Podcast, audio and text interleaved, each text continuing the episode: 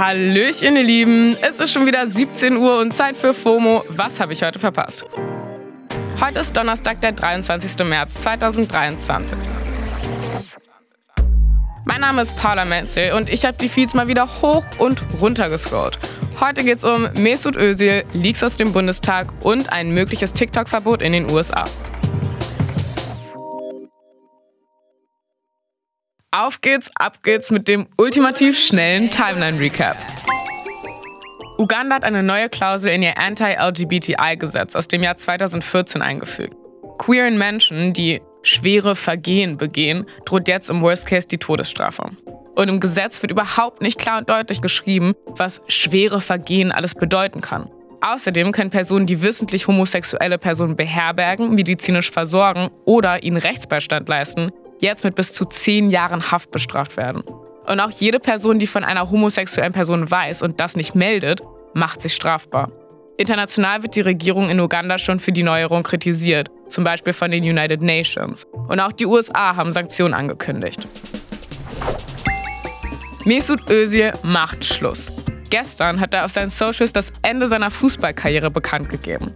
Er schreibt, dass er dankbar für die letzten 17 Jahre ist, in denen er Profifußball spielen durfte. Und natürlich haben viele seiner ehemaligen Teams und Kollegen darauf reagiert und wünschen ihm alles Beste für die Zukunft. Auf Twitter schreiben einige UserInnen, dass Özil der vielleicht beste Zehner war, den Deutschland je hatte. Und erinnern auch an seinen sehr emotionalen Rücktritt aus der Nationalmannschaft. 2018 bei seinem Rückzug aus der Nationalelf hat er offen über Rassismus in Deutschland gesprochen und die ikonischen und wichtigen Worte gesagt: Ich bin Deutscher, wenn wir gewinnen, aber Immigrant, wenn wir verlieren. Mach's gut, Misut. Es geht weiter bergab mit Twitter, zumindest inhaltlich. Dort verbreitet sich nämlich weiterhin sehr viel Hate Speech. Seit Elon Musk den Laden übernommen hat, soll es mehr als doppelt so viele Tweets mit antisemitischen Inhalten auf Twitter geben. Das zeigt eine neue Studie vom Institut für strategischen Dialog der Tech-Firma Chasm. Darin heißt es, dass es zwischen Juni 22 und Februar 23 über 300.000 englische Tweets mit antisemitischen Aussagen gab. Das war der ultimativ schnelle Timeline-Recap. Gerade sprechen alle über Leaks. Dahinter steckt aber kein neuer Frank Ocean-Track, leider, sondern Streit in der Ampelregierung. Der Wirtschaftsminister Robert Habeck wirft seinen KoalitionspartnerInnen nämlich vor, dass jemand einen Gesetzesentwurf an die Bild geleakt hat. Wir haben eine Frühkoordinierung in der Regierung. Das heißt, nur wenige Leute kriegen die Gesetzentwürfe, dass man drauf guckt und sagt, hört mal zu, da haben wir noch Gesprächsbedarf, das könnt ihr nicht in die Ressortabstimmung geben.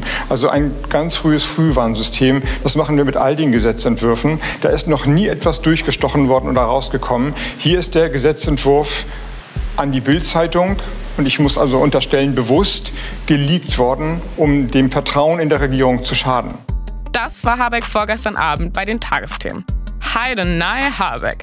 Er spricht da von dem Gesetzesentwurf, der vorsieht, dass es ab 2024 praktisch keine neuen Heizungen mehr geben soll, die mit Öl oder Gas betrieben werden. So, und jetzt, wo der Entwurf quasi ohne Einordnung in die Öffentlichkeit gelangt ist, tauchen natürlich ein paar Fragezeichen bei WohnungsbesitzerInnen und VermieterInnen auf weil man daraus ja schließen könnte, dass sie Heizungen nun mit klimaneutralen Optionen ersetzen müssen. Aber der Leak hat nicht nur bei WohnungsbesitzerInnen und VermieterInnen für Unruhe gesorgt. Die Ampelregierung, bei der die Stimmung ja schon seit Wochen im Keller ist, ist vom Vibe her jetzt noch ein ganzes Stockwerk tiefer gerutscht. Hier nochmal Habeck. Wir haben einen Auftrag für die Menschen, für Deutschland, was zu leisten. Und im Moment kommen wir dem nicht ausreichend gut noch nach. Und das ist aber der Sinn von Regierung, dass man dem nachkommt. Uff, Shots fired.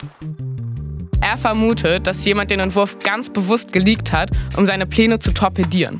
Vor allem die Grünen und die FDP beefen sich aktuell. Und die FDP hat natürlich schnell und heftig gekontert. Konstantin Kuhle bringt nämlich ins Spiel, dass Habeck die Information ja auch selbst geleakt haben könnte.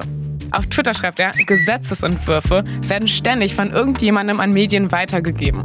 Mitunter sehr ärgerlich, aber passiert in einer Demokratie. Pressefreiheit und so. Wer sagt, dass es nicht Habecks Ministerium selbst war?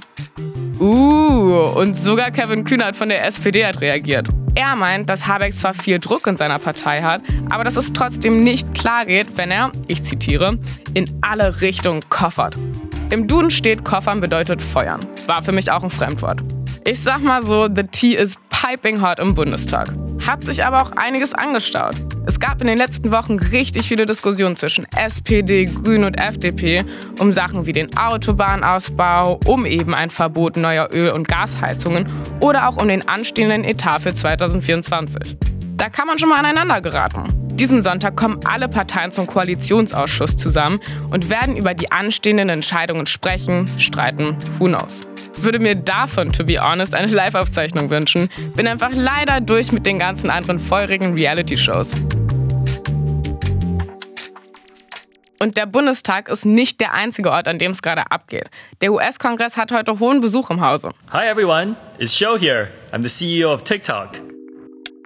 So oder so ähnlich dürfte der TikTok-CEO Shou Chu heute in den US-Kongress gesteppt sein. Der wird da heute nämlich befragt, um sich gegen ein mögliches TikTok-Verbot in den USA zu verteidigen. Aber fangen wir von vorne an. Die USA haben den Verdacht, dass China TikTok für Spionagezwecke missbraucht. Ihr wisst bestimmt noch, was da abging. NutzerInnen geben auf TikTok ja bekanntlich ziemlich viele Daten von sich preis und diese liegen quasi in China. Denn die chinesische Regierung ist auch noch bei der TikTok-Mutter ByteDance mit eingestiegen. Und da gibt es halt einiges an Concern. TikTok wurde zum Beispiel auf Regierungshandys verboten und das nicht nur in den USA, auch in der EU, by the way. So, und um zu schauen, was jetzt Phase ist, muss der TikTok-Chef Chu heute höchstpersönlich im US-Kongress Rede und Antwort stehen.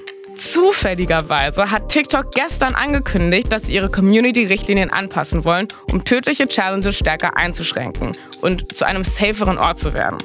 Mhm. Ist auch allerhöchste Zeit. Es gibt nämlich immer wieder Fälle, bei denen sich junge Menschen verletzt haben oder sogar ums Leben gekommen sind, weil sie an irgendwelchen TikTok-Challenges teilgenommen haben. Und mit den Richtlinien sollen Challenges und Extremsportarten klarer definiert werden. Und damit soll es dann für TikTok eindeutiger sein, wann Videos gelöscht oder eingeschränkt werden können. Die neuen Richtlinien treten am 21. April in Kraft. Und noch zufälligerweise hat der TikTok-Chef sich gestern gefühlt das erste Mal auf der Plattform selbst gezeigt und ein Video hochgeladen, in dem er sich bei 150 Millionen AmerikanerInnen bedankt, die die Plattform nutzen. Hört am besten mal selbst rein. I'm super excited to announce that more than 150 million Americans are on TikTok. That's almost half of the US coming to TikTok to connect, to create, to share, to learn, or just to have some fun. Der ist da so ganz casual und relatable in so einem grauen Hoodie. Ach, so kennt man den guten Shochu doch, oder? Oder? Hat den jemals irgendjemand gesehen? Naja, jetzt wissen wir jedenfalls, wie er aussieht, wie lässig er ist und ganz bald wissen wir dann auch, wie es mit TikTok in den USA weitergeht. Halten euch auf jeden Fall auf dem Laufenden.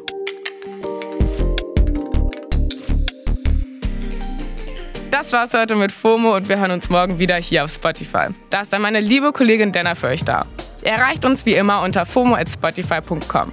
FOMO ist eine Produktion von Spotify Studios in Zusammenarbeit mit ACB Stories. Folgt uns auf Spotify und lasst uns ein paar Sterne da. Tüdelü!